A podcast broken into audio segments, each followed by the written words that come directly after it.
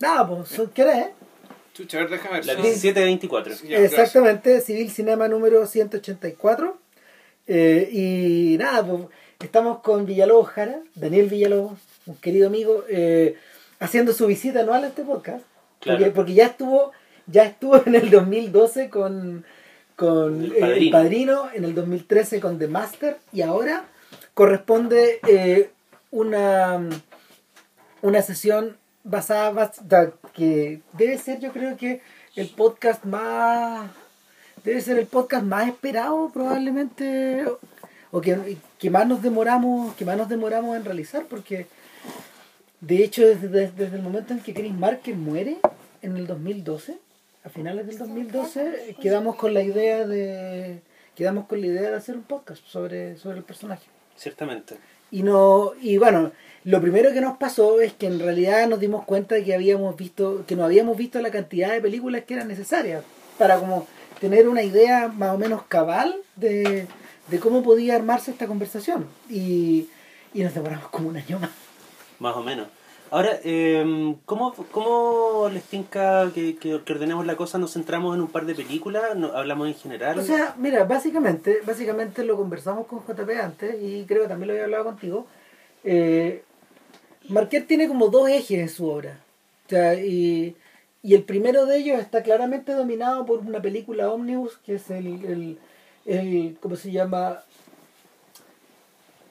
Esta película, ¿cómo se llama? El- el- lo que pasa es que en inglés se llama Una sonrisa sin gato. el A fondo Green- del cielo es rojo. A Green Without a Cat. El- Claro. y, el- y en francés se llama Le Fond de la Rouge. Y nada, pues un- es, una, tre- es una película que debe durar unas 3 horas más o menos.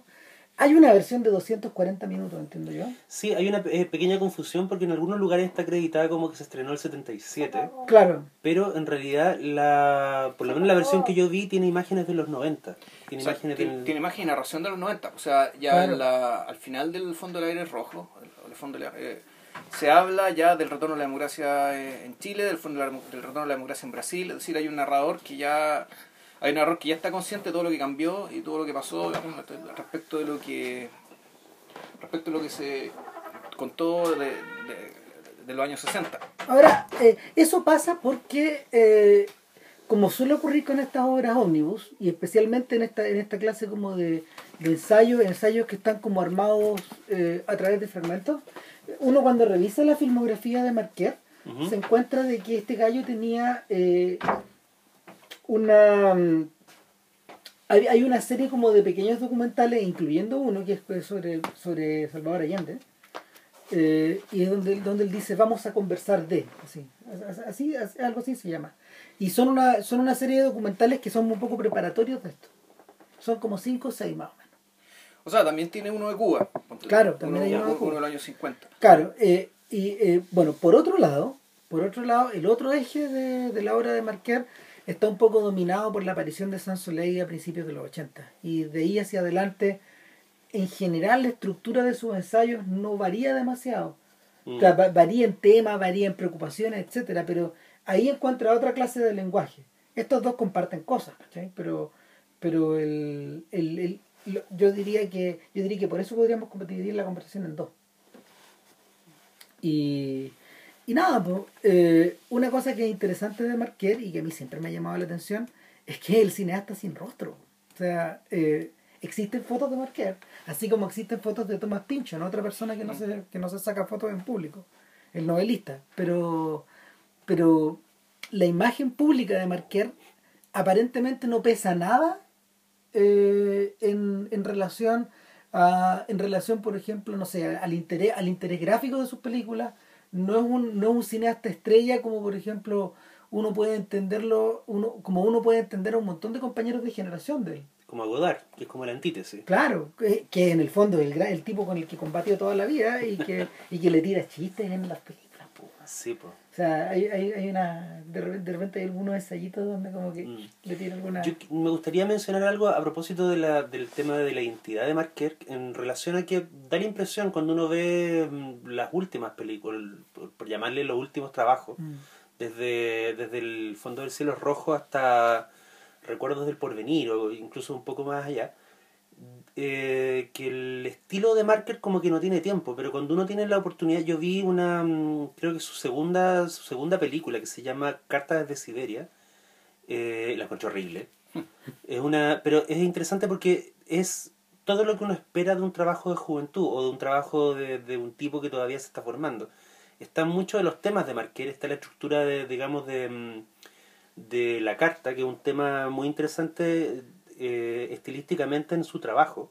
Esta idea de que alguien le está contando algo a alguien y nosotros estamos asistiendo a eso.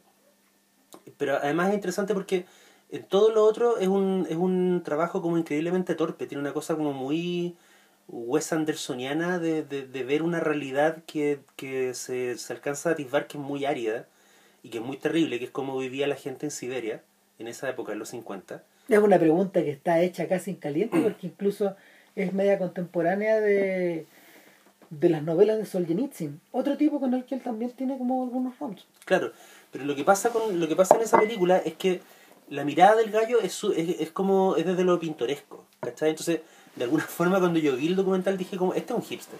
Este es un Ah. hipster filmando y en, en, en un sentido Marquer fue un hipster eh, de, de la más de la más alta sofisticación, digamos, pero era un tipo que, que al menos en esas primeras películas tiene una mirada como mm, no sé si no, no es frívola la palabra, pero es una mirada como Naif. de como claro, como que yo creo que él encontró su camino o él o él encontró como el, el lugar donde que, que a él le correspondía y lo que él, cuáles eran sus temas eh, hacia el final de la YT, que yo creo que una que es mucho más fundamental en las películas políticas de Marquer de lo que parecería a primera vista. A mí me pasa una cuestión que, que cuando uno empieza a ver las películas de, de Marquer en serie, uno y, y, y lo relacionas con ese con, el, con, con, con un colaborador que él tuvo a principios de los 60, que es Jan Ruch, que es un señor mayor, que, que venía haciendo documentales desde los años 40, la conexión con la conexión con Ruch es evidente y, y al principio era ah, deuda, deuda, deuda, deuda. Y sobre todo, sobre todo en esta cosa de la, en este hábito que Marquer tiene de ficcionar incluso el documental, Mm. de, de, de, de establecer elementos como, no sé, lo mismo que tú decías, la, la idea de la carta, la idea de armar una ar- de armar una especie de relato sobre la base de lo cual se va a armar lo que él de verdad quiere decir. Claro, como que a cierto nivel, el, el- en algún lugar de, yo estoy seguro de si es de, de San Soleil o del fondo del cielo rojo, el narrador en off dice, eh, a veces no entiendo una imagen hasta después de filmarla, o no entiendo, no entiendo lo que filmé hasta mucho tiempo después. Y yo creo que... Eh, ese- eh, en el documental El fondo del cielo. Sí, esa frase es muy Sí. interesante para pensar en, en, en lo que hace Marquer, porque da la impresión de que la mayoría de sus películas o la mayoría de sus trabajos más importantes en el fondo eh, a cierto nivel son como versiones ultra sofisticadas de la sesión de fotos o la sesión de, de videos que te hace un amigo de sus vacaciones. Te dice, mira, en esta parte yo estaba aquí y aquí pasó algo muy interesante. Me acuerdo cuando veo esta foto que fuimos con mi amiga y, y- y vimos esta, este templo de los gatitos donde la gente va a pedir por el alma de sus gatos perdidos y te das cuenta que de alguna forma como que lo que hace Marquer a la hora de montar y por eso es tan interesante que él se defina no como un director sino como un guionista y montador de sus trabajos Claro. es que el tipo dice eh, lo que yo te voy a ofrecer lo que tú vas a ver es lo que pasó por mi cabeza mientras yo revisaba sentado lo que había filmado entonces te da la impresión de que él no tiene ningún interés en, en hacerte creer que lo que está pasando en pantalla está pasando eh, ahora, digamos, que es como una de las ilusiones más, más caras y más, más, más eh, hondas del cine comercial, que es como transmitirte la ilusión De que estoy aquí. de que está de que, de que, de que no sé, de que, la, de que la película está ocurriendo en tiempo real, de que está ahí en El Señor de los Anillos, de que está ahí en Star Wars, y como que Marker dice, no, yo me voy a distanciar de eso y yo quiero que tú tengas conciencia de que yo mire estas imágenes con la misma distancia con la que tú las estás viendo. Bueno, hay, hay otro tipo que hace eso, que, que en realidad también es uno de los padres de esta manera de pensar, pero en otra dirección que Jonas Mekas. Sería interesante algún día poder hacer una comparación, fíjate. Mm, Porque Mekas es una persona que tiene un hábito muy raro. Él filma, filmó miles y miles y miles de metros en su cámara Bolex chica de 16, con una carga tras otra. Pero a veces dejaba pasar décadas hasta antes de meterse a montar. claro. Y, y él, él tiene películas, por ejemplo, hay una de Warhol que, que está montada sobre la base de los recuerdos de ese día de verano donde se juntaron. ¿Cachai? Mm. Es co- ¿Qué tengo que hablar yo? ahora? Sí, pues. ¿Qué te pasó? No, a ver, el, o sea, que el- la- lo, que dice, lo, que, lo que dice Daniel sobre las cartas de Siberia me sorprende harto porque no es porque no haya, haya visto la película y esté en desacuerdo, pero de hecho no la he visto. Lo que sí no me cuadra el, la, la frivolidad que Daniel vio con el colaborador que tuvo, el, el colaborador que fue Chris Marquer de Alain René, por ejemplo, en Noche y Niebla. O en este otro corto de la... Las estatuas también mueren. o este, o- o este de, de- de la, o este otro corto sobre la biblioteca, digamos que este Claro. todo, el, todo el conocimiento del mundo. Donde ahí, claro, la- hay, hay una mirada también ya distanciada, donde tú las cosas las, tú las cosas las estás mirando como, no sé si como, como si tú fueras un poco un juez o alguien que efectivamente tiene que, tiene que estar de, de lejos para apreciar el verdadero valor, digamos, de lo, eh, para bien y para mal de lo que te están mostrando, o la verdadera dimensión de lo que te están mostrando. O sea, aquí el, en, en, en Noche y Niebla se pasa, pasa esto de que el fondo transmiten información donde se pretende no, no apelar a la emoción para ge- generar una reacción y sin embargo la información que te la entregan, que la información que te entregan, eh, el tono, la secuencia de imágenes termina generando un- un- una emoción igual. Ahora, el tema de la distancia, que mm, me, parece indiscutible, digamos, eh, yo creo que el, cuando, cuando Daniel dice que al final de la, la GT eh, eh, encuentra su encuentra el recurso, en realidad lo encontró un poco antes, lo encontró cuando vio Vértigo.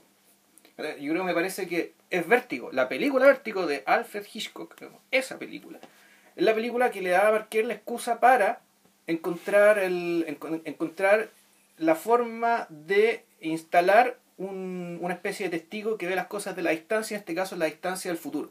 Es decir, alguien que vuelve del futuro a mirar el presente.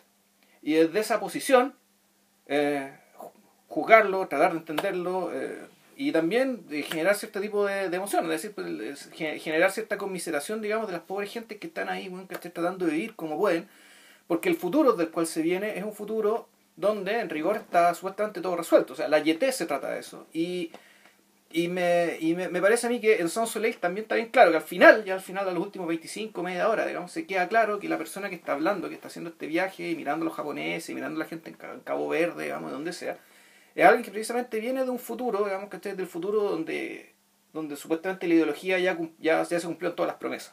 Ahora, ¿no? Es decir, de un, de un futuro de plenitud. Ahora, me parece a mí que eso tiene, eh, es- tiene otra pata, digamos, que es la pata de que, eh, que uno podría también interpretar que la mirada también, eh, la mirada de este futuro, uno podría decir que incluso también la mirada de los muertos. Es que eso te, eso te iba a decir, yo tenía la mi sensación cuando yo veo Sans Soleil y cuando uno se la cuando uno toca que se la vuelve a repetir o, o ve fragmentos por ahí, eh, para mí es una persona que está en el infierno. O sea, para mí es una persona que está en un, en un transmundo, está observándolo desde una especie de, de, de purgatorio. Y, y, queda más claro aún cuando uno ve Level 5 o cuando uno ve estos otros ensayitos, que las, estas cosas pequeñas. Pero para ir ordenando más o menos, esto, esto vale como la, como la introducción, digamos, pero eh, a mí me o sea, no sé si ustedes están de acuerdo eh, en discutir primero toda la parte toda la parte inicial, la que tiene que ver con, con el torno al, al fondo del cielo rojo. Mm. Porque yo, yo le, o sea, antes de, antes de, antes de comenzar a grabar y conversando con Villalobos, eh, o sea, él tiene, él tiene una visión súper clara acerca de que eh, lo que, por ejemplo, a él más le interesa de Marquer tiene que ver con la relación de. Con la, o sea, tiene que ver con las revoluciones de los 60 y tiene que ver sobre todo con la relación con, con Unión Soviética.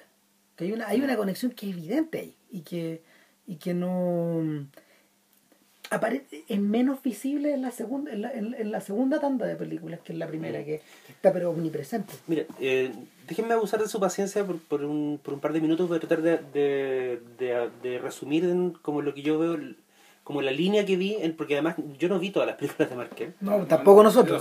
Eh, es como es como Rui. Y de alguna forma también eso, eso es una cosa que podemos tocar en, en- más adelante.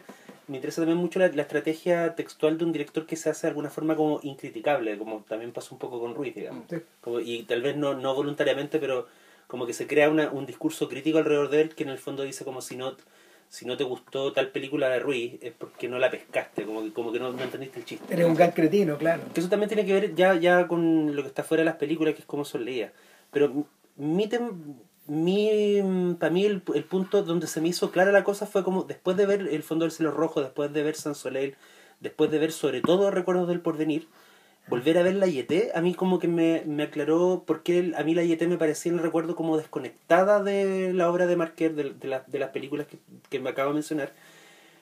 Y es porque yo siento que en el fondo la Yeté es la izquierda. La, la, mm, tiene este grupo que se que, que esta comunidad de hombres y tal vez mujeres, aunque no, no, no recuerdo si Sí serán había. mujeres Sí lo leen, pero hay, hay, es una comunidad que está bajo tierra después de una catástrofe donde ya no hay humanidad y en el fondo esta comunidad está que necesita enviar un hombre en el tiempo. No, ahí solamente eran hombres. Donde sí había mujeres creo que era en la comunidad del futuro. Es que, es, lo es recibe. que la, la comunidad del futuro final, si tú lo, si tú lo pensáis, aquí, digamos, estoy yéndome a buscar la pelota súper lejos, como diría el, eh, el Pato Ursúa, pero la comunidad del futuro para mí es la utopía socialista, donde las cosas funcionan y donde de hecho al tipo le ofrecen, al personaje de la YT le ofrecen, llegaste acá, te podéis quedar, te podéis quedar con nosotros.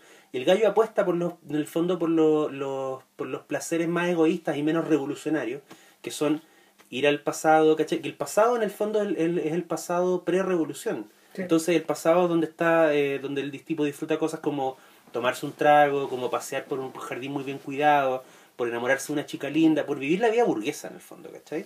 Y yo siento que lo que pasa al final en el aeropuerto, cuando el gallo es... em, su- cuando, cuando se da cuenta que, el- que vio su propia muerte, el tipo que llega como a buscarlo, esta especie de verdugo que lo mira raro, no tiene un arma en la mano. Lo que tiene es un gesto de reconocimiento, tiene una, hace una cosa con los dedos, le hace como un, como te, como te vi, te pillé, Mm. ¿cachai? Y yo siento que si tú, si leemos la YT desde, esa, desde ese punto de vista, como este gallo, el tipo es castigado no por, no por querer huir de la, de la miseria de las catacumbas futuras, digamos, de- después de la, de la, del apocalipsis, del apocalipsis nuclear, sino que el tipo es castigado porque él puso su interés personal por encima de la, de la mm, digamos, del, Del bien común. del, del bien común que representa la revolución, ¿cachai? Que representa el, el, el proyecto de la izquierda. Y yo siento que eso para Marker es algo que reaparece en Recuerdos del Porvenir cuando el tipo habla de los surrealistas como esta generación de artistas que les tocó vivir entre- en entreguerras y que en el fondo vieron como su, su proyecto estético, su visión de mundo, quedó de alguna forma, no, no, no quiero decir eh, frivolizada, pero quedó muy... En el fondo, después de Hiroshima y después del holocausto, los tipos tuvieron- tenían que repensar muchas cosas. Y yo creo que el, el surrealismo, en- una de las cosas que, que hizo que no se recuperara fue que vino la Segunda Guerra y después de la bomba atómica y después de los 6 millones de muertos, eh, no es tan fácil llegar y hablar de, puta, de las cosas que hablaba Bretón y de las cosas que habló en algún momento Dalí, ¿cachai? No, pues, de hecho hay un corto que se llama Mata 85, Ujú. que está en internet. Bueno, de eso apa- aparece la mocha con, la, la mocha con mata. Que por eso te lo mencionaba, porque también aparece Bretón con Mata Joven, Sí. ¿cachai? Bretón tenía un ojo increíble, dice alguno de los personajes, Sí. la niña creo que uno de los personajes. Y, y nada, pues el, el Mata que aparece en el 85 Ujú. es un es un dandy, po, es un dandy y en el fondo deben haber sido muy amigos, porque lo Mm. filma de una forma bien cariñosa y lo, si- la cámara lo sigue y todo, pero el viejo está todo el rato eh, está todo el rato en, en- en- son de carnaval, digamos, Claro. y la cámara lo sigue y le, y le- y le sigue la corriente. Es que ahí viene la otra película que para mí, para mí es, la, es la tuerca que conecta, que, que, va, que va desde la YT, Recuerdos del Porvenir, San Soleil y el, el Fondo del Cielo Rojo, que es el último bolchevique, que también se llama La tumba de Alejandro. Sí. Porque en la tum- el, el último bolchevique es el único momento de las películas que a mí me tocó de ver de Marker, el único momento donde yo siento que Marker es amargo, es cínico y en el fondo ataca a su, a su objeto de estudio, que en este caso es el cineasta. Sí. Y eh, no lo ataca en el sentido de que de- no es una labor de demolición, pero el tipo como que lo pone como que lo pone un poco en la picota, digamos, estéticamente. O sea- lo, pone, lo pone ahí y dice como, tú, formas, tú formaste parte de este sueño, tú de alguna forma fuiste uno de los, de los responsables de que yo creyera en este sueño. Entonces, en esta vida soñada, que en el fondo es, la, la revolución y es lo que pudo haber sido la Unión Soviética, y la pesadilla en la que se convirtió, yo siento que de ahí se llega naturalmente a San Soleil, porque San Soleil, para mí, la, la, la, la epifanía o la revelación o la fascinación que tiene el personaje de Marquera en San Soleil frente a lo que es Tokio como ciudad, como espacio, es que el tipo dice, Dios mío, esta es una especie de, de, de realización capitalista de lo que nos prometió el surrealismo. Sí. ¿Cachai? El capitalismo finalmente inventó una realidad más surrealista que la que pensaron los surrealistas antes de la guerra. ¿Cachai? Y para mí esa fantasía, esa, esa fantasía realizada eh, en, en- en- la materia, digamos, en, en este mundo que, que, que Marker firma en San Soleil, yo lo pongo a la fantasía que nunca se llegó a realizar, que es la fantasía del, del último bolchevique, que es la fantasía, la fantasía de la revolución. Ya, de alguna manera eso es lo que explica el tremendo contraste en el ir y el venir desde, desde Cabo Verde, esta sociedad, esta sociedad fantástica premoderna, a este otro mundo, a este, a este, a este Tokio y este Neo Tokio que él ve abajo de la ve abajo de los edificios de, Bueno, de él, él, él, dice en San Soleil, Tokio, toda la ciudad es un cómic. El Mm. tipo, el tipo lo, lo Sí. menciona varias veces. Y hay un momento particularmente extraño en San Soleil donde él va en un tren y ve a los japoneses durmiendo Sí. y eh, los japoneses y, y- y él empieza a hacer un montaje paralelo que sugiere la idea de que los japoneses están soñando las pesadillas que él ve en la televisión en la noche. Como estas películas de terror japonesas, como, el- como las primeras. Claro, que como no el, el- calzan, el sí. primer J-Terror, digamos. Hay un tipo que escribió a propósito de eso, ¿dónde habrá sido que lo leí? Daily, ya no me acuerdo, pero el tipo decía que eh, lo- las tomas del tren bala eh, le recordaban, es muy increíble la, la, la sensación, a, la, a las tomas... a- no, no, a las tomas de Godzilla, del Godzilla japonés. Ah, sí, por la película de Onda. Claro, porque son, son las mismas tomas de la ciudad, son las mismas tomas del Japón, que, que, que en el caso de Gojira son, son tomas de juguete, pero se Que de, ven hecho, igual. que de hecho Onda aparece filmado en, en, en acá, que es el documental que hizo Marquer sobre la Sobre filmación de. Ran. Claro. Claro. Claro. Porque eran amigos con Bueno, Kurosawa. eso me extendí mucho, pero, pero ese, para mí ese es como el, el- la como la epifanía que tuve anoche como a las 3 de la mañana.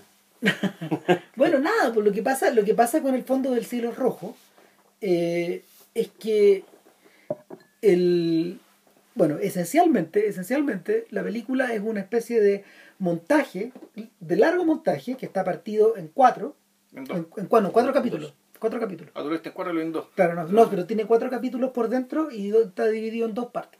Y el, y el un capítulo te, un capítulo básicamente te lleva desde Indochina hasta Cuba. El otro te lleva de Cuba hasta Te, 68. te lleva hasta mayo del 68. El otro te lleva, el otro agarra desde la primavera de Praga hasta el año 74, 75. Y luego hay un capítulo que eh, eh, es el remate y un poco retrospectivo que es el que tiene que ver con Chile. Y que termina con la perestroika. Exactamente. Y el bueno, Villalobos dijo una cosa, Villalobos también dijo una cosa muy interesante. Él dice que eh, de alguna forma esta película que fue estrenada el año 77, en la forma en que haya sido, digamos, eh, es, una, es la respuesta de Marquer a la batalla de Chile.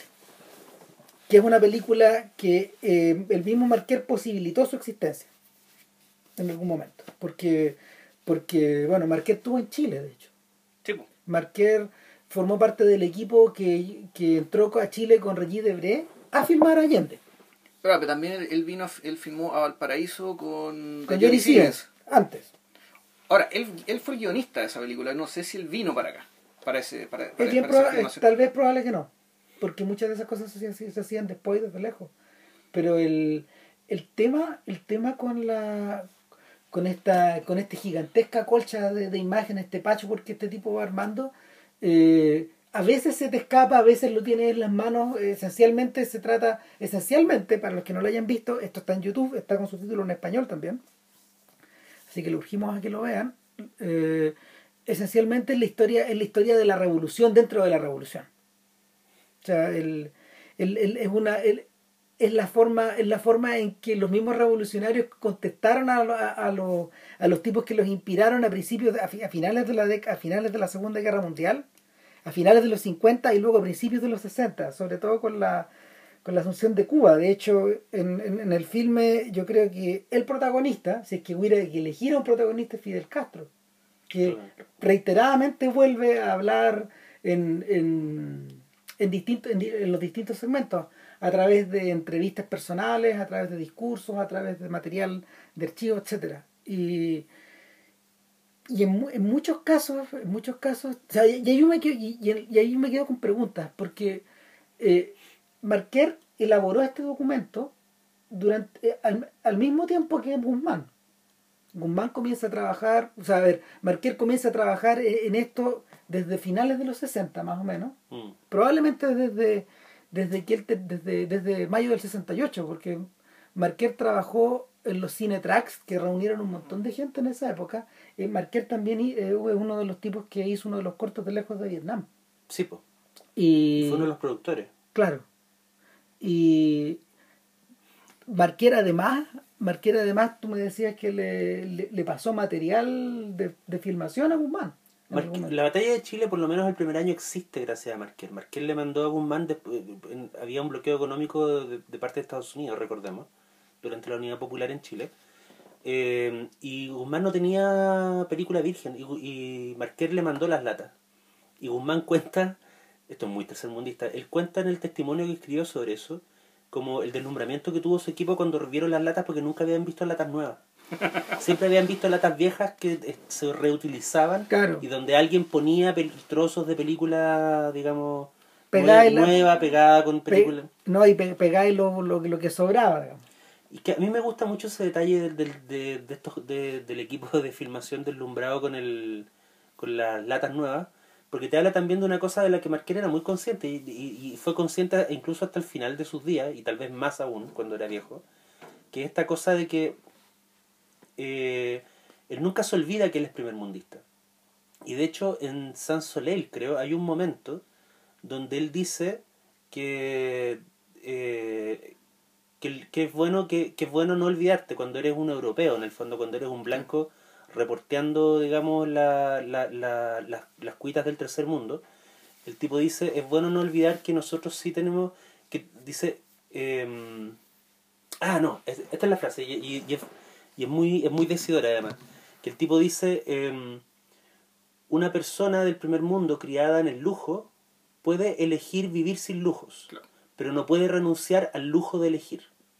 ¿Cachai? En el fondo lo que, lo que él dice es como, yo puedo, yo pude haber renunciado, a, yo puedo, yo pude haber elegido vivir una vida, una vida ascética, pero hay gente que ni siquiera puede elegir eso, hay gente que solo puede vivir la vida que le tocó. ¿Cachai? Y para mí esa frase es muy, es muy iluminadora porque te habla como de, de que de que Marqués nunca es alumbrado. ¿Cachai? No, no, no, no es un profeta que, di- que sienta que tenga la, la respuesta a lo que está viendo, ni tampoco hace, hace un tipo de cine político que te, que te arengue. Y en ese sentido yo creo que por eso pasó que, que a pesar de que él impulsó la batalla de Chile, a pesar de que él mandó la eh, película Virgen para que la película se filmara y después hizo gestiones en Francia para el estreno, eh, el mismo Pato Patricio Guzmán cuenta que Marqués como que nunca le dijo qué le había parecido la película. En vez de eso, filmó El Fondo del Cielo Rojo. como que le, conte- le contestó en la pantalla. Sí, ¿cachai? pero Claro. yo no sé si eso será una respuesta, o más bien, pues de hecho ayer la asociación la hice diciendo, bueno, así como existió la batalla de Chile, bueno, esta es la batalla del mundo. Eso no quiere decir necesariamente que yo esté negando vamos, la batalla de Chile, sino que simplemente quiero decir, ya, esto lo voy a poner en perspectiva. Y, y me parece que esa perspectiva está precisamente por algo que, eh, que si bien este sujeto venía trabajando hace años juntando material, yo creo que él recién, a mediados de los 70, digamos, ¿cachai? ya viendo que todo fue una tremenda derrota, Mm. dijo ya, aquí bueno hay que filmar la crónica de esta derrota, digamos, y hay que filmarla de una manera tal, con una estructura tal, además que dé cuenta las razones de la derrota. ¿Y Bueno. cuál, cuál, es- cuál es la razón de la derrota? Básicamente está, en, la, está en, la- en los títulos de las dos partes de la película. Las manos frágiles y las manos cortadas. ¿Cuáles son las manos que están ausentes aquí? Las manos sucias. Yo creo que me parece, digamos, que, la, que el- lo que está lo que está entre diciendo y entre asumiendo es que parte de la derrota es que efectivamente la izquierda latinoamericana no se ensució las manos. O sea, un problema de la derrota de la izquierda es no haberse ensuciado las manos, no haber, no haber hecho lo que, lo que se hizo Stalin, lo que se hizo Lenin. Y e irse en la mala nomás. Y, y, consolidar, eh, y consolidar la victoria, digamos, ¿cachai? Por la, la, victoria, en el caso de Chile, digamos, consolidar la victoria, digamos, eh, obtenida por los votos de la violencia. Bueno, hay una sección de la película donde el tipo, eh, eh, que es la sección de mayo del 68, cuando, cuando lo primero que él dice al respecto, eh, porque la- las imágenes de mayo van datadas con los días, eh, en- solo, en ese, solo en ese espacio, Mm. seguramente porque la cantidad de material era muchísimo. Entonces, mientras va- me se van desgranando los días y las semanas, eh, lo primero que él te deja en claro es que originalmente en esta mm, en este enfrentamiento de la policía o en este en, esta en esta situación incómoda de la policía versus los tipos que marchaban había un gran vacío al medio decía él. Claro. Y lo muestra Ujú. hay un hay un vacío que es como el porte de una plaza donde ninguno se atrevía a acercarse Y de repente uno como que aparece un gallo, como que da una vuelta cortita y vuelve a su grupo. Exactamente, sí, sí, es decir, es como esta escena de 2001, cuando los monos se acercan y se alejan, y se Sí. acercan y se alejan. Lo que pasa es que ese, ese espacio vacío eh, tiene que ver con la frase de dónde vienen las manos frágiles, que, que es un eslogan que dice como eh, las manos de los obreros recogerán la antorcha de la revolución de las manos frágiles de los estudiantes. Entonces una, par- una cosa también eh, una cosa muy dolorosa de ver en el fondo del cielo rojo es que claro, eh, tú ves las marchas estudiantiles, tú ves a los estudiantes morir, tú ves a los estudiantes ser reprimidos y después pasa directamente a la discusión ideológica del, del Partido Comunista Francés, La gente que salía en la Partido tele Comunista hablando y todo. y, y, y tú veis como lo tú ves eh, le dedico un segmento bastante importante al tema de las huelgas. Sí, claro, y tú ves que los obreros no estaban ni conectados ni necesariamente en, en sintonía con las propuestas de los de los estudiantes. Y que ese mismo eslogan que está bellamente redactado probablemente lo escribió un estudiante ¿cachai? no es la cosa que se le ocurre a un obrero. Ahora, lo más divertido es que la. Bueno, más que divertido, la, la explicación en Sans Soleil la dicen en una frase que es mucho más simple, cuando te decían que no puede obtener el triunfo un grupo que está compuesto por gente que por una parte lucha contra la riqueza y otra gente que por otra parte lucha contra la pobreza. Son dos gentes que tienen objetivos y enemigos completamente distintos. El- los estudiantes luchaban básicamente contra la riqueza que les deparaba, digamos, la vida de mierda burguesa que le ofrecía el hecho de estudiar e instruirse. Claro. En Claro. cambio, los obreros estaban luchando contra la vida de mierda que llevaban ahora, con la vida del presente. Los otros estaban peleando con la vida que se les deparaba, con una vida del futuro. Mm. Entonces, esa fragilidad que está dicha explícitamente en una línea en Sans Soleil, digamos, y, y- y era, era para- creo que a raíz de una, de una parte en que están unos tipos protestando por algo contra lo cual habían protestado 10 años antes, y donde decían, bueno, en realidad, claro, ¿para qué sirvió todas estas protestas? Básicamente para que la gente, estos cabros más brillantes que estudiaron el capitalismo, se aprendieron de memoria, terminaron siendo sus mejores cuadros.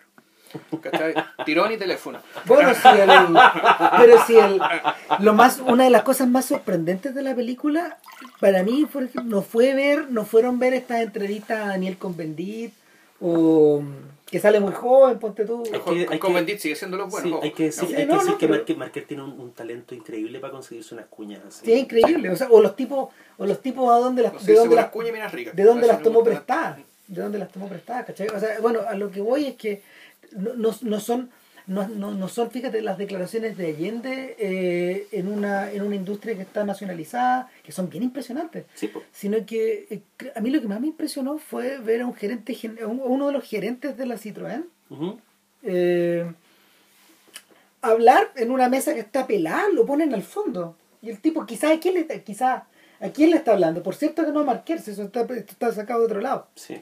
Entonces él dice, bueno, a- yo tengo la sensación, dice el tipo, que eh, el problema que el problema que tenemos con las izquierdas, el problema que tenemos con la izquierda y con la radicalización es que eh, esta gente todavía, esta gente todavía no se ha puesto de acuerdo, todavía no se ha puesto de acuerdo de cómo ellos entienden un gobierno, Mm. de cómo les gustaría empezar a ganar dinero y de cómo en el fondo si cuando cuando cuando cuando ellos mismos se sientan en estas sillas van a abrazar aspectos del capitalismo que ni ellos saben que los van a abrazar Sabes que es bien horrible, pero ahora que tú, que, que tú recuerdas ese momento, yo tengo la sensación, así a vuelo de pájaro, digamos. en- yo pensé en la concertación En base al material que, que, que lo que vi de.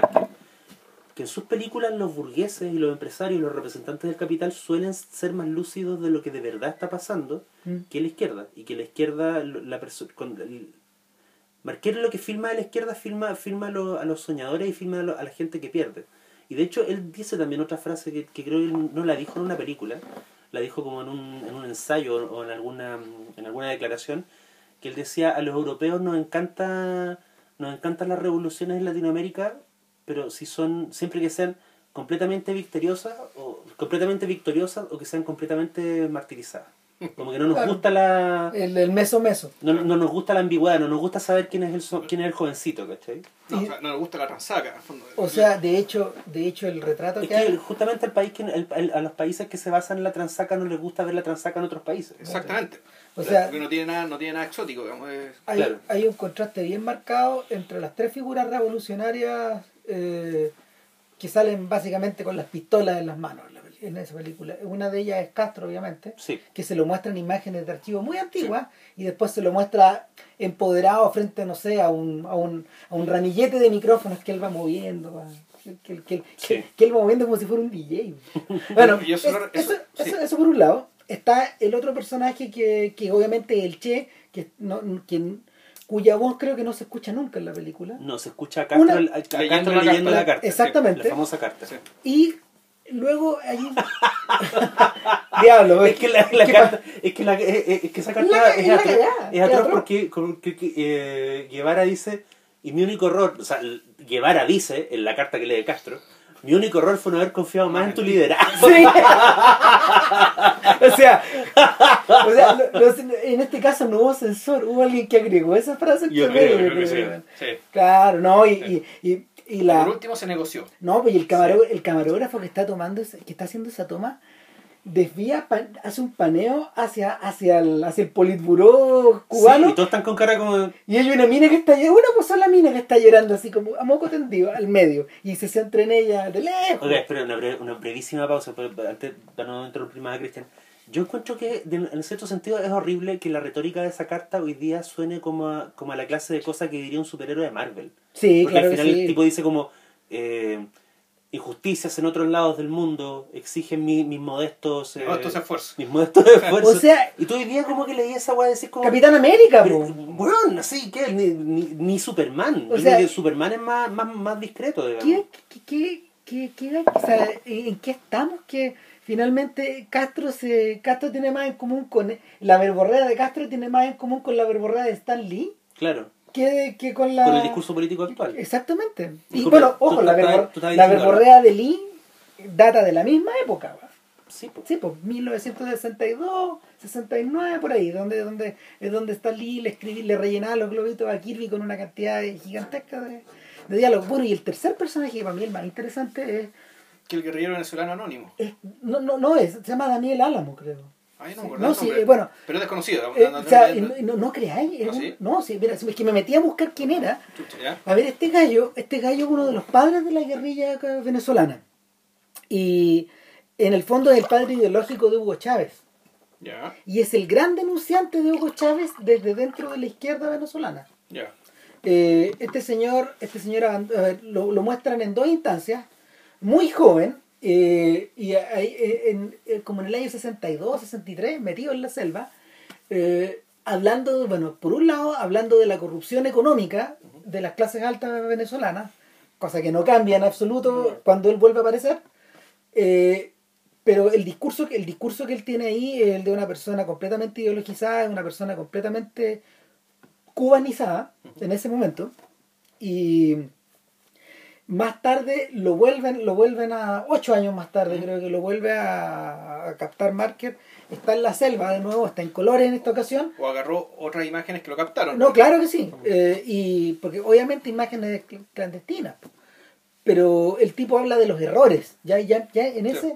él habla de los errores de la izquierda habla de habla del error en la lucha armada de los errores que ellos mismos tuvieron etcétera y bueno y más adelante esto ya no lo, no lo muestra Marker pero este tipo como les comentaba deja la selva deja las armas y se convierte en un ideólogo de la en, un ideólogo de la contra venezolana y y el, este señor tiene 82 años ahora. Y bien impresionante que haya sobrevivido tanta, tantas correrías primero a balazo limpio y que no se lo hubieran echado ahí. Sí, Y aparte la No. malaria, la disentería, bueno, No, que no, y, y que de hecho Hugo no se lo hubiera echado después, porque este, este tipo este tipo fue uno de los golpistas del 92. Ah, Él, él fue uno de los golpistas, estaba detrás de la weá. ¿cachai?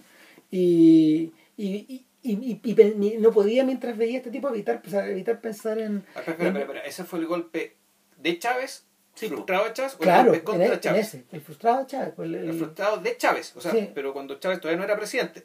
Fue el que lo lanzó después, lo convirtió en candidato número uno después. claro, era una de las tantas figuras que había crecido al, al alero de estos tipos, Ya. al, alero, al alero ideológico de estos señores. Este señor tiene como 10 o 12 libros. Ya. Y nada, pues, o sea, pensar en la cantidad de derrota, de derrota moral, weón, que, que tiene que haber tenido que tragarse este hombre en 50 años, weón. Yo decía, diablo.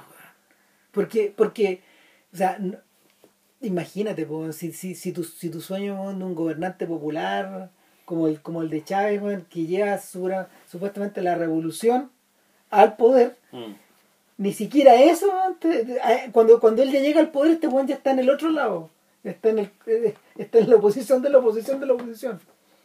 Y, y el y, tener la longevidad para llegar hasta allá. Eh, nada, pues, el, el, el personaje, el personaje aparece contrastado entre medio de eh, eh, entre medio de, de que él aparece por primera vez y luego cuando, cuando cierra la película y vuelve a aparecer, uno, uno ve entre medio la derrota del Che y ve los acomodos de Castro.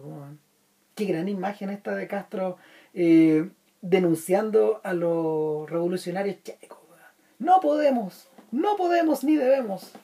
No, O sea, pues- eh, eh, retóricamente bien hay- Diablo, una- eh, como, como, como, como ejercicio en comunicación me parece brillante porque el fondo lo que hace es, primero hace todo un ejercicio de empatía con el pueblo checo. Claro, vamos a decir cosas, dice él, Claro. que a mucha gente no les va a gustar. Puta. Eh, y que claro, hace un ejercicio de empatía, como tú decías. Claro, claro, primero empatía, no, puta, te entiendo lo triste que es tener eh, un ejército eh, extranjero, aunque sea socialista, un ejército extranjero jugando tu país. Pero- pero en el fondo lo que está diciendo es que lo que están haciendo los dirigentes chicos están vendiendo, el- están vendiendo el, se están vendiendo el capital, el capital, digamos, o sea, al imperialismo. Eso es lo que está diciendo. Bueno, O sea, no Castro, Castro pero- no está. Hoy día, no sé, me estaría volviendo facho, pero yo no encuentro razón en esa parte. No, no- no lo sabemos. No sé, bueno, yo creo que. Yo, pero hay, hay dos momentos donde el tipo aparece gozando más, Sí, claramente. hay, un, hay una. No lo mira, sabemos, y de hecho, bueno, Marquer por contrario, Ma- Ma- Marquer ahí lo huelga, Castro, en el fondo lo que dice aquí por primera vez después de muchos años, efectivamente, aquí hay democracia socialista real, Eh, precisamente en este grupo de gente comunista que está funcionando clandestinamente, ¿cachai? Porque se les viene el ejército rojo, digamos, ¿cachai? Y ahí, esto, este ejercicio de gobierno, Estos donde 10 están- minutos. estos 10 minutos, un día entero, que fue lo que he decidido, pero que efectivamente aquí, aquí, aquí eh, esta es la revolución andando, la revolución dentro de la revolución, como bien decía. El resultado no lo sabemos. No sabemos hacia dónde habría llevado ese gobierno. No sabemos hacia dónde habría llevado lo que, lo que, lo que hizo Dubček. ¿cachai? No lo sabemos. ¿Cachai? Simplemente los soviéticos dijeron, no nos gusta hacia dónde va. O sea, de hecho. Y lo cortaron. uno de los momentos más dramáticos del filme es cuando Brezhnev llega a Praga y Dubček lo recibe y, y se encuentra con, lo- con un montón de líderes y todo. Y, y luego Dubček tiene que ir a rendir cuentas y eso no se ve.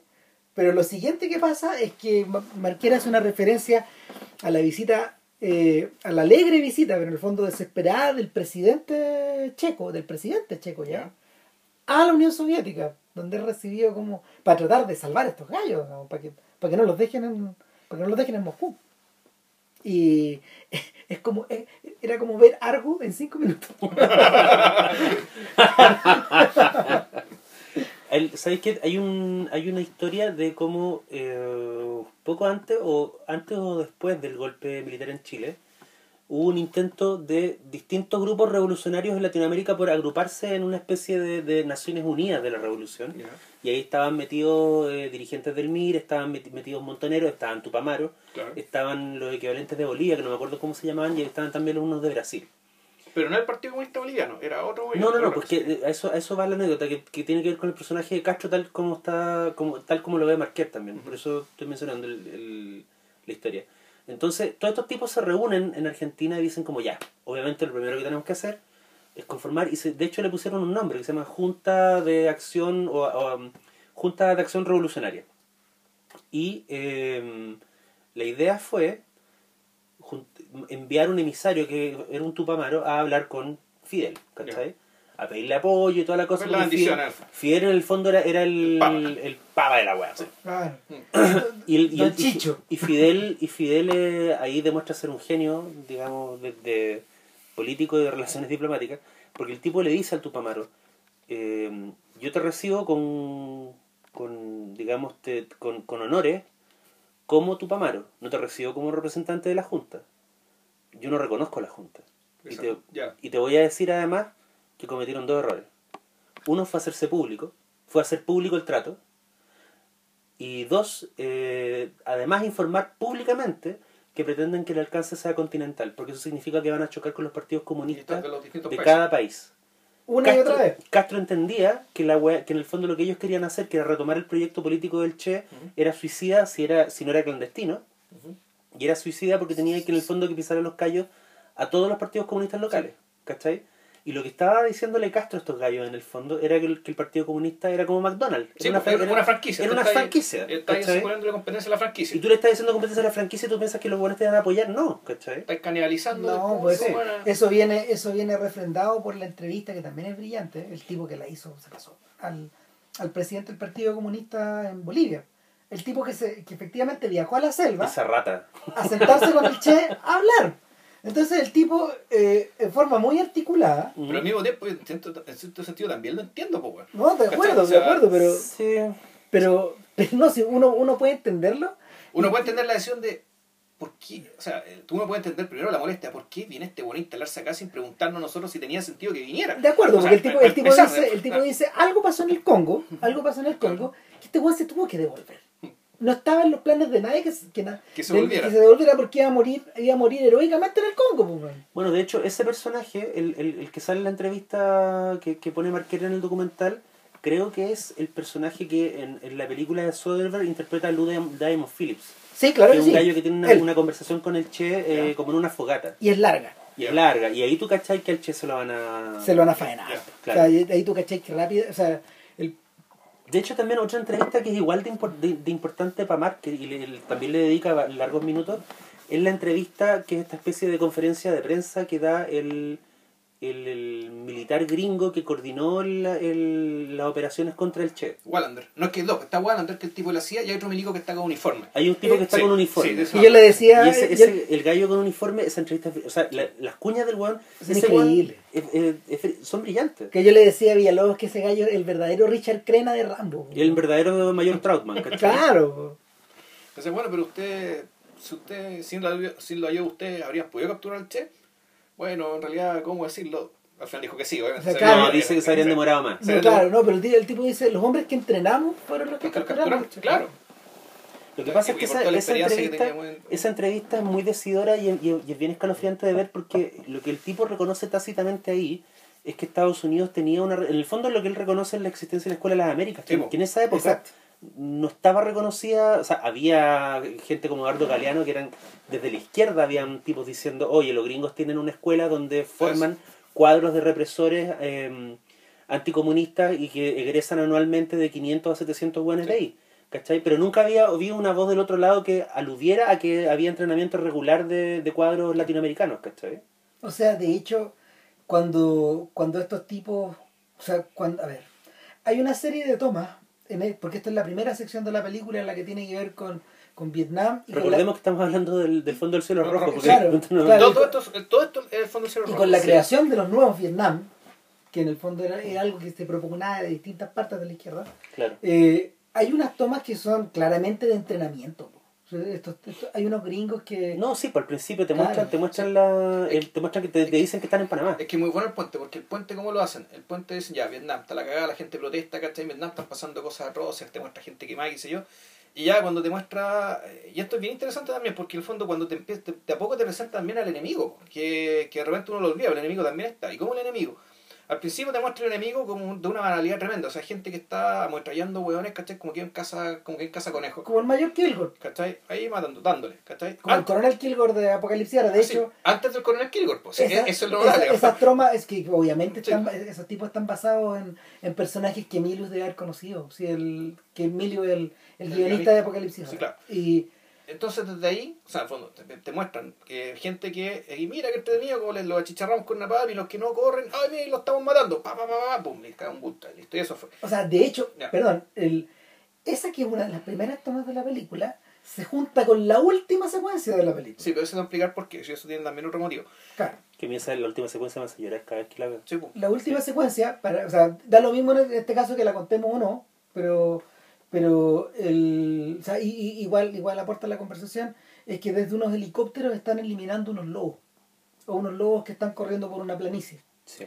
Y, y en el fondo es jugar al tiro al blanco, porque el lobo... No, claro, es el destino de la izquierda. O sea, Claro. lo que te está diciendo que la, la izquierda cada vez que aparezca, cada vez que aparece, va a llegar una lo- una man- va a llegar gente, algunos muy dementes y muy enajenados, como los tipos que están disparando, pero otros muy profesionales y muy lúcidos, como los gringos los que estamos hablando. Al como el tipo- principio. como, como el tipo, como el, el general el tipo Wallander este de la CIA, o el general este con Ah. uniforme que dirigió la operación contra el Che. Que y ese dirigen- enemigo, Que dirigen con los guantes, los con los guantes quirúrgicos puestos. Claro, claro. y, y, y que el destino de la izquierda va a ser esa y la canción que ponen, por lo demás, la canción con que cierran, el, el Etom de Sahil, que es puta, una especie de un himno informal de la izquierda, ¿cachai? Que es una Sí. canción que data desde la, desde la Comuna de París, que en el fondo uno puede decir la primera gran masacre, ¿cachai? Que sufre la izquierda, ¿cachai? Y, y uno puede decir de la cual han venido todos los demás.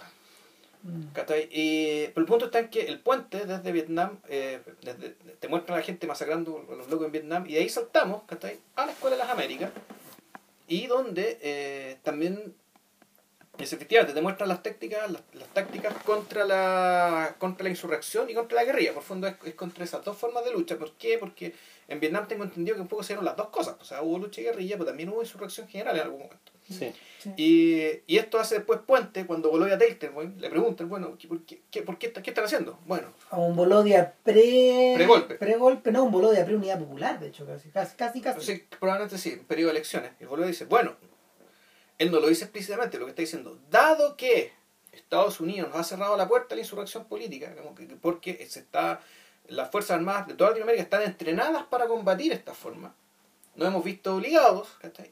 a la vía política, a ganar las elecciones. ¿Por qué? Porque si nos tiramos con guerrilla, nos tiramos con insurrección, nos van a hacer pelotas, ¿cachai? Nos van a hacer bolsas porque tipo, están entrenados y preparados para eso. Claro. Y eso fue mostrado efectivamente, digamos, en el, en el primer, en el, ¿cómo se llama? En la primera parte de la película, en Ahora, la primera lo- mitad. Una de las cosas que es salvaje de escuchar a Bolodia es que si tú lo, si tú lo miráis sin la debida distancia, lo que él dice suena naif. Mm. En el fondo no lo es. Pero no, sí- porque efectivamente gana- ganaron la elección. Exactamente, exactamente, pero, pero, pero, pero la, la, la, la convicción de la convicción de que los ángeles de la democracia los iban a salvar, weón, era una cosa Mm. que, que, que me parece naif en relación a lo que pasó después.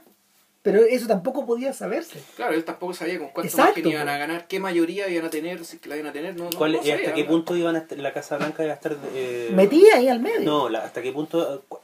¿Hasta dónde podía llegar Nixon La impudicen. para evitar, Claro. para evitar que, que Allende asumiera, digamos? Claro, de hecho, el... hay, una, hay, una- hay otra secuencia en la película que es después de la muerte de es después de la muerte de Gerard Pompidou, cuando, cuando la derecha se apura y, y nomina a Giscard d'Estaing, eh, hay una secuencia que es siniestra, porque el- que es como una reunión de cuervos, donde en el fondo están todos los mandatarios que llegaron a la, a la toma de poder de. Giscard. Y claro, y uno ve, y uno ve a Nixon y, y, y- en el fondo son las caras de personas que ¿Sabes qué? Eh, eh, oh, el- eh, Marquera hace una referencia que todas estas personas tienen cara perturbada. Él dice, estos tipos no están tranquilos, estos tipos no están felices tampoco, Mm. pese, pese a la victoria, y estos tipos, estos tipos están como, estos tipos están con las patas en la sartén de alguna forma. Bueno, es que hay un momento que también pone Marquera en el documental y que no tiene directa relación, que, que yo me pregunto también por qué está ahí, que este es una especie de reunión de accionistas de una empresa japonesa Oh, y, se sube, y se suben al escenario los, Sí. los familiares de unas personas que murieron por unos desechos químicos. creo Envenenados por mercurio. Claro, Por envenenados por mercurio. Que cayó al agua. Y los, fa- y los familiares agreden al, al, al- a los gerentes. Y, la, co- y lo que es interesante, que creo que Marqués lo menciona en la banda sonora, pero además es, es- es muy fuerte en la imagen, es que el, eh, el escenario está rodeado de guardias, pero los guardias no arrastran a la gente, a los que están protestando, lo- ni los policías ni los guardias No los presentes tocan. lo- lo- lo- no los arrastran, sino que dejan que ellos lidien con los gerentes y los gerentes tienen que lidiar con ellos de vuelta. La única barrera que hay entre los gerentes, eh, eh, irónico, la única barrera que hay entre los gerentes y, eh, y, la, y, la- y, las- y las mujeres, porque son las mujeres las que van Sí, a, son unas mujeres. son las mujeres, son, la- son las viudas, son las mamás, son las tías, etcétera, eh, de las víctimas. Eh, la única barrera son los fotógrafos. Claro. que están sacando las fotos de las dos partes. Está la, está la prensa en el medio. Y es un momento muy interesante. Yo creo que Marqués lo puso por- pa- para, para remarcar que la relación que, lo, que, el, que el poder tiene con la gente en Latinoamérica no es la única que pueden tener.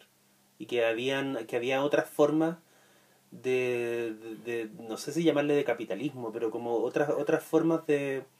Que la hueá no tenía que ser tan mil- militarizada, tan brutal. Sí. ¿Cachai? A, a propósito de eso, y, y por qué estas escenas están filmadas en amarillo, están con un tinte amarillo, eh, me gustaría hacer una, una- una- un, pequeño, un pequeño paréntesis acerca como del estilo.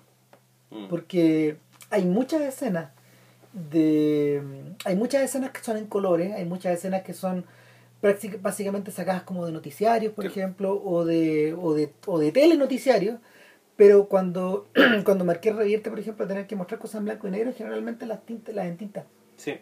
las en tinta de rosa, o de rojo, o de café, o de azul, o de amarillo.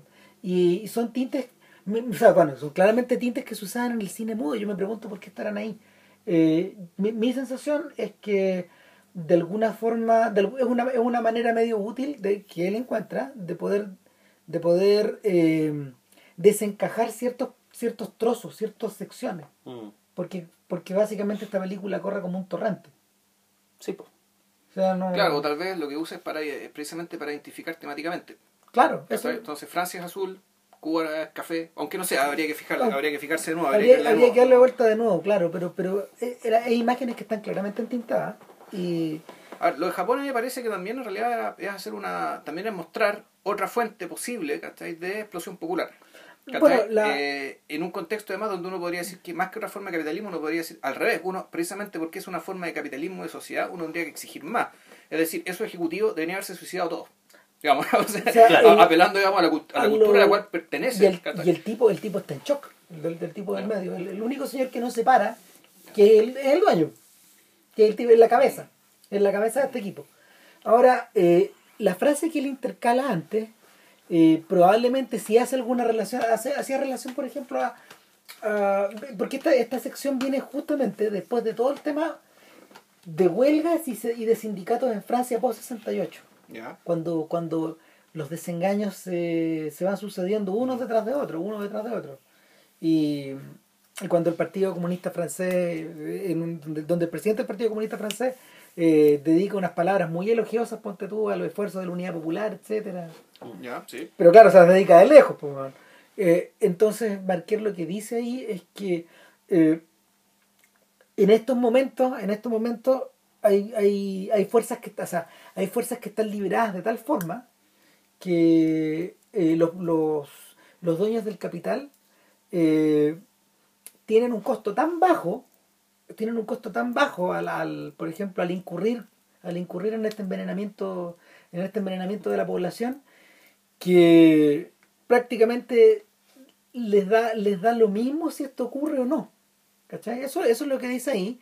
Y que la única, la única retaliación posible, la única, la única manera de contestar posible venía precisamente de la de las víctimas, pues venía del lado, venía del lado de los pos- de los futuros juicios ambi- medioambientales, de, de, de, de atacarles al bolsillo. Claro, o sea, uno- incluso tú me podrías decir que en el fondo este- eh, este- este- esta manifestación que vimos era la chimenea social, digamos, para que para que la presión social, para, para que la presión saliera por ese canal y nunca entrara al cuestionamiento, al cuestionamiento mismo del funcionamiento de las plantas. Claro. De hecho, ese- esa imagen está como hay, hay, hay, una, hay una imagen con la que, que un- hace una especie de juego de espejo, que es un breve plano, donde que obviamente es archivo, no creo que Mark en persona lo haya filmado, que es una protesta o una especie de manifestación de ejecutivos de Wall Street Sí, que están en la calle con sus, con sus cartolas de, de, de reclutamiento sí. en plena guerra de Vietnam y los tipos están cantando bombardeo en Hanoi. Sí. Y tú decís, primero, estos buenos, ¿por qué, por qué no están peleando? Digamos, porque, porque están en, porque están en la vida civil. Porque hay Y gente segundo, joven, y segundo, estos tipos son los ratas de los ratas de los ratas, Sí. son los gallos que 30 años después van a hundir el país, ¿cachai? Y los tipos estaban... Porque en el fondo lo que Marquera ahí es apuntar algo que es bastante lúcido para la época, que, que, que, que es entender que la que Estados Unidos necesitaba estar siempre en guerra, Mm. porque era parte de su economía Sí, finalmente. Sí. ¿Cachai? Entonces, y es un plano muy escalofriante porque además te muestran unos gallos que, como esos tipos privilegiados, pueden estar gritando tranquilamente en una calle de Nueva York, bombardeen Hanoi, Claro. porque ellos nunca van a ir allá a bombardear Hanoi. ¿Cachai? Esa pega se la dejan a los guanes pobres. Claro. Claro. Claro, bueno, de hecho sí, hay una, e- eso está más o menos cerca de otra secuencia donde hay unos tipos haciendo objeción de conciencia, o sea, que- quemando sus sus sus papeles de reclutamiento. Con un pastor frente- evangélico. Claro, y al frente, puta, hay unos nazis, po. Sí, po. Sí.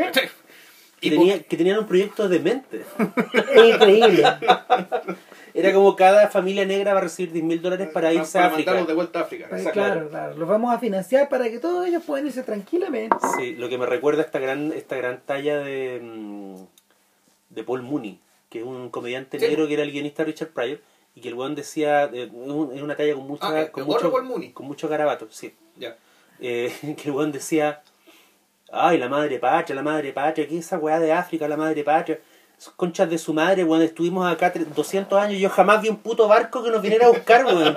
Y ahora tenemos que querer la madre patria, tenemos que mandarle y- plata a la concha de tu madre con esos weones. Estamos ¿cachai? obligados a volver, Y claro. el- claro, y de hecho es una. El tipo lo, lo dice como talla, Sí, claro. pero, Sí. pero en alguna parte también tú decís, bueno, igual si África hubiera estado interesado en recuperarlos, habría mandado a buscarlos. Es que África no existía. Es que por eso, es que ese es el fondo del asunto, no hay madre patria. No, no hay... O sea, África es un territorio. Claro. O sea, pero no, no un ente político. Nunca de- existió África. De hecho, no, pues de, de hecho, ese es el tema de las estatuas también mueren finalmente, el Sí, tema pues. último. Sí, pues.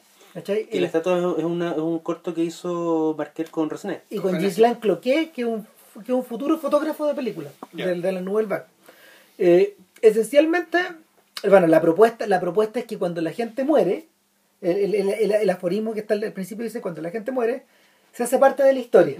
Cuando las estatuas mueren, se convierten en arte. Claro. Claro, entonces uno se acuerda ahí de uno se acuerda ahí de las horas del verano, de la Sí, pues.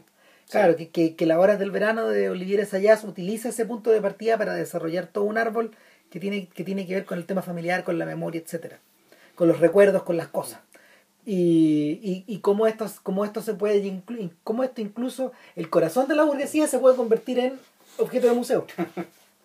Ahora eh, el tema acá el tema acá es que eh, siguiente, fíjate que hay cosas estilísticas de, de, de- de este cortado y pegado que tiene Ujú. Marquer, que también están presentes acá, donde te muestran distintos objetos, máscaras sobre todo, eh, eh, estatuillas, estatuillas rituales cuyo significado, dice la narración, uno ya no, uno ya no tiene, uno ya lo perdió. A menos que, a menos que sea una persona especializada que sea capaz de extraer este significado a partir de las pistas que te van dejando pero de- en la medida en la medida de que el objeto el objeto pierde su función social eh, o, o su función cotidiana y se le asigna una función cultural algo se pierde en ese trasvasije Claro. ahora eh, lo interesante es que en vez de irse por ese lado y continuar continuar por, e- por esa por esa ruta eh, eh, estos tipos ponen este trío pone de manifiesto que al venir estos objetos de África porque se están refiriendo objetos africanos en particular eh, lo que estamos lo que estamos perdiendo lo que estamos perdiendo no solo no solo es un abstracto sino que la memoria viva de una gente que habitaba un continente que tú vas viendo cómo se va formando a través de la historia en los distintos mapas Claro. y, y África tal como tú decías no existía pero empieza a tomar forma en Occidente en la medida de que los mapas se empiezan a poner cada vez más exactos en la medida de que los colonizadores empiezan a cachar exactamente de dónde pueden robar y de dónde pueden sacar más, más ventaja ¿cachai? Sí, pues. a mí- a- eh, la África se les vuelve real a estos gallos en ese sentido, no en el otro. sirve. Sí. Exacto. La medida que le sirve. Y en la medida que le sirve por lo mismo. La medida que le sirve y existe, digamos, ya puta. Hay que dibujarla bien, pues, weón, ¿cachai? Claro, no, no, no nos vamos, no nos vamos a matar. Sí, es, una, tratando es una inversión mandar el barco para allá, pues, ¿sabes? Exactamente. Porque Tienes que saber dónde llegar, ¿cachai? A mí, me, a mí a- ese, ese corto de las estatuas también mueren no, no me interesó mucho, pero sí me, me gusta o, o me llamó la atención la idea de que en ese en los principios de la carrera de Marquer ya estaba algo que yo encuentro que es un rasgo estilístico muy profundo en él, que es la, eh, la tendencia a ver objetos, objetos como si fueran seres animados, como si fueran seres vivos, y a filmar seres vivos, generalmente personas, como si formaran parte de objetos o como si formaran parte de procesos industriales. ¿A qué me refiero? A que a veces Marquer eh, filma cosas que, y te da la impresión de que él las está filmando como si estuvieran vivas, y esas cosas pueden ser eh, una estatua, un dibujo, una pantalla, la pantalla de un televisor, y a veces también filma personas o grupos de personas moviéndose. Por ejemplo, creo que en uno de los últimos, de las últimas imágenes de San Soleil, tú ves entrar y salir gente del metro, y, da- y en un momento te da la sensación de que, de que lo que está diciéndote Marker con esto es que es una especie de proceso industrial. ¿Cachai? Transportar a gente que trabaja, porque la gente que se mete al- en el metro de hora punta no es porque ande paseando, sino No porque porque tiene que, pasar bien. tiene claro. que viene, viene o va del trabajo. Y eso para mí está conectado también con la obsesión que tiene Marker con los gatos. Porque yo siento, Con el animal. claro, porque yo siento que los gatos son eh, un tipo específico de animal. Mira, que los gatos son un tipo específico de animal que te sugiere la existencia de una conciencia de sí mismo, que se supone que es algo que los animales no tienen. ¿Cachai? Entonces yo creo que lo que Marker ve en los gatos es como la sospecha de que los gatos tienen respecto a sí, a, respecto a sí mismos una conciencia de estar en el mundo que se supone que está reservado solo para los humanos. Eh, de hecho, de hecho, el, hay unos cortos que hay unos cortos que se llaman bestiario, que son tres cortos. Uno- el- hay uno que es bien famoso que estaba metido como intermedio cómico en el como intermedio más, más para aliviar para alivianar todo el peso de lo que se viene en la tumba de Alejandro que se llama un gato escuchando música Claro. y, y es un gatito que está arriba como un teclado Sí, que está en un teclado y como que escucha y son como dos minutos de eso pero las imágenes pareadas son otras dos hay una que se llama un búho es un búho es un búho Sí. Claro, y ese, ese está pareado, diga- y el y son, son un, un conjunto de buitos que van mirándote, justo con la mirada casi del gato también, Mm. volviendo a esa idea de la conciencia y el de, el de sentirse mirado, y el búho va torciendo la cabeza Claro. en distintas direcciones. O sea, muchos búhos. Y el, el tercero, que, que está filmado dentro de un zoológico, yo creo que es el más tremendo. Eh, tú empiezas a mirar, a ver, son, son, ese dura como tres minutos y eh, al principio se trata de unas imágenes como muy relajadas, con una música muy bonita, eh, de unos animalitos durmiendo. Entonces tú ves, no sé, tú ves un rinoceronte durmiendo. Son animales de, son animales de zoológico.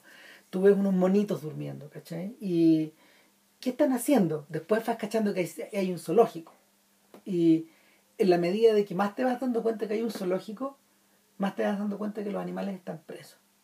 Claro. Y la última imagen, eh, porque apa- aparecen monos, aparecen, aparecen jaguares, aparecen distintos animales ya asociados al zoológico, pero el último animal que aparece eh, tras las rejas son gatos.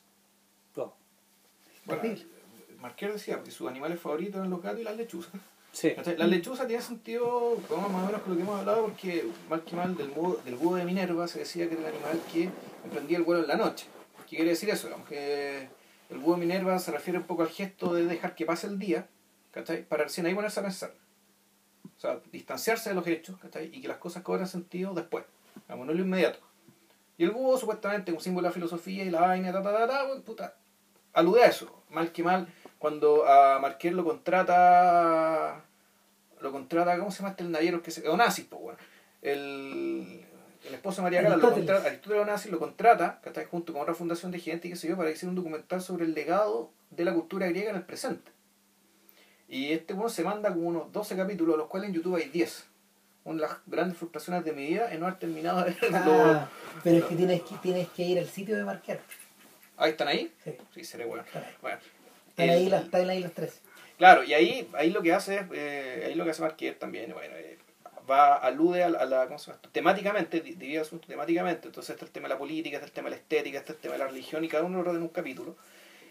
Y la gente a la cual entrevista, bueno, es para despeinarse, ¿cachai? entrevista, no sé, para Castoriadis, a George Steiner, ¿cachai? gente, gente de ese talento. Chuta, chuta. A- a- A propósito de la llegada que tenía el sujeto. A, a Gianni Xenakis, buen ¿cachai? A, los, a los compositores grosos también, tema de la música. eh, creo que habla con Teodorakis también. Mm. Pero ahora con más con Gianni Xenakis, que es este, comp- que es un compositor de la tradición de la música contemporánea. Eh, Este señor que estuvo preso por los nazis.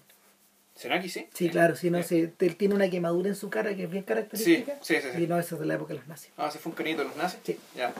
Wow. El, y el tema de los gatos, bueno, más que mal, también le este, eh, Marqués le icono su, un, un documental bien choro, este el de los gatos, los gatos encaramados, pues, Claro, donde, de- donde los gatos los ocupa como una especie de símbolo de, de volvemos, como un símbolo de la izquierda, ¿cachai? Pero un símbolo de la izquierda ya de los años 2000, que, Sí. que una izquierda media juguetona, media traviesa, media como que, media, y media guerrillera, pero en términos cultural, es decir, como aquella que interviene en, la- en- interviene en la ciudad, hace un- un- unos dibujos medio característicos, y de repente, pum, desaparece, y cuando la cosa se vuelve a agitar de nuevo, vuelve a aparecer el gato. Este año yo vi a los gatos, pues, weón. ¿Tuviste, ¿dónde? Ah, ¿tuviste en París, pues, bueno. Sí, po, y vi, Ya. los, vi los gatos en la estación de Leals, que, que Les Halles, que, que es una estación central eh, de- de- Ya. de- del- centro de París. Y claro, pues una, una especie como... Actualmente la tienen convertida en un laberinto porque para poder llegar a, estar a las distintas partes de interconectadas de esta estación tenés que caminar a veces 10 minutos. Y, y los gatos estaban ahí, po, weón. Están estaban los gatos todavía. fresquitos pintados. weón. Y en el sitio de Marker. Eh, hay, una, hay una guía mundial de donde puedes encontrar los gatos. Ah, Entonces la gente va agregando, va agregando los, los lugares ¿Qué donde significan los han divisado los gatitos.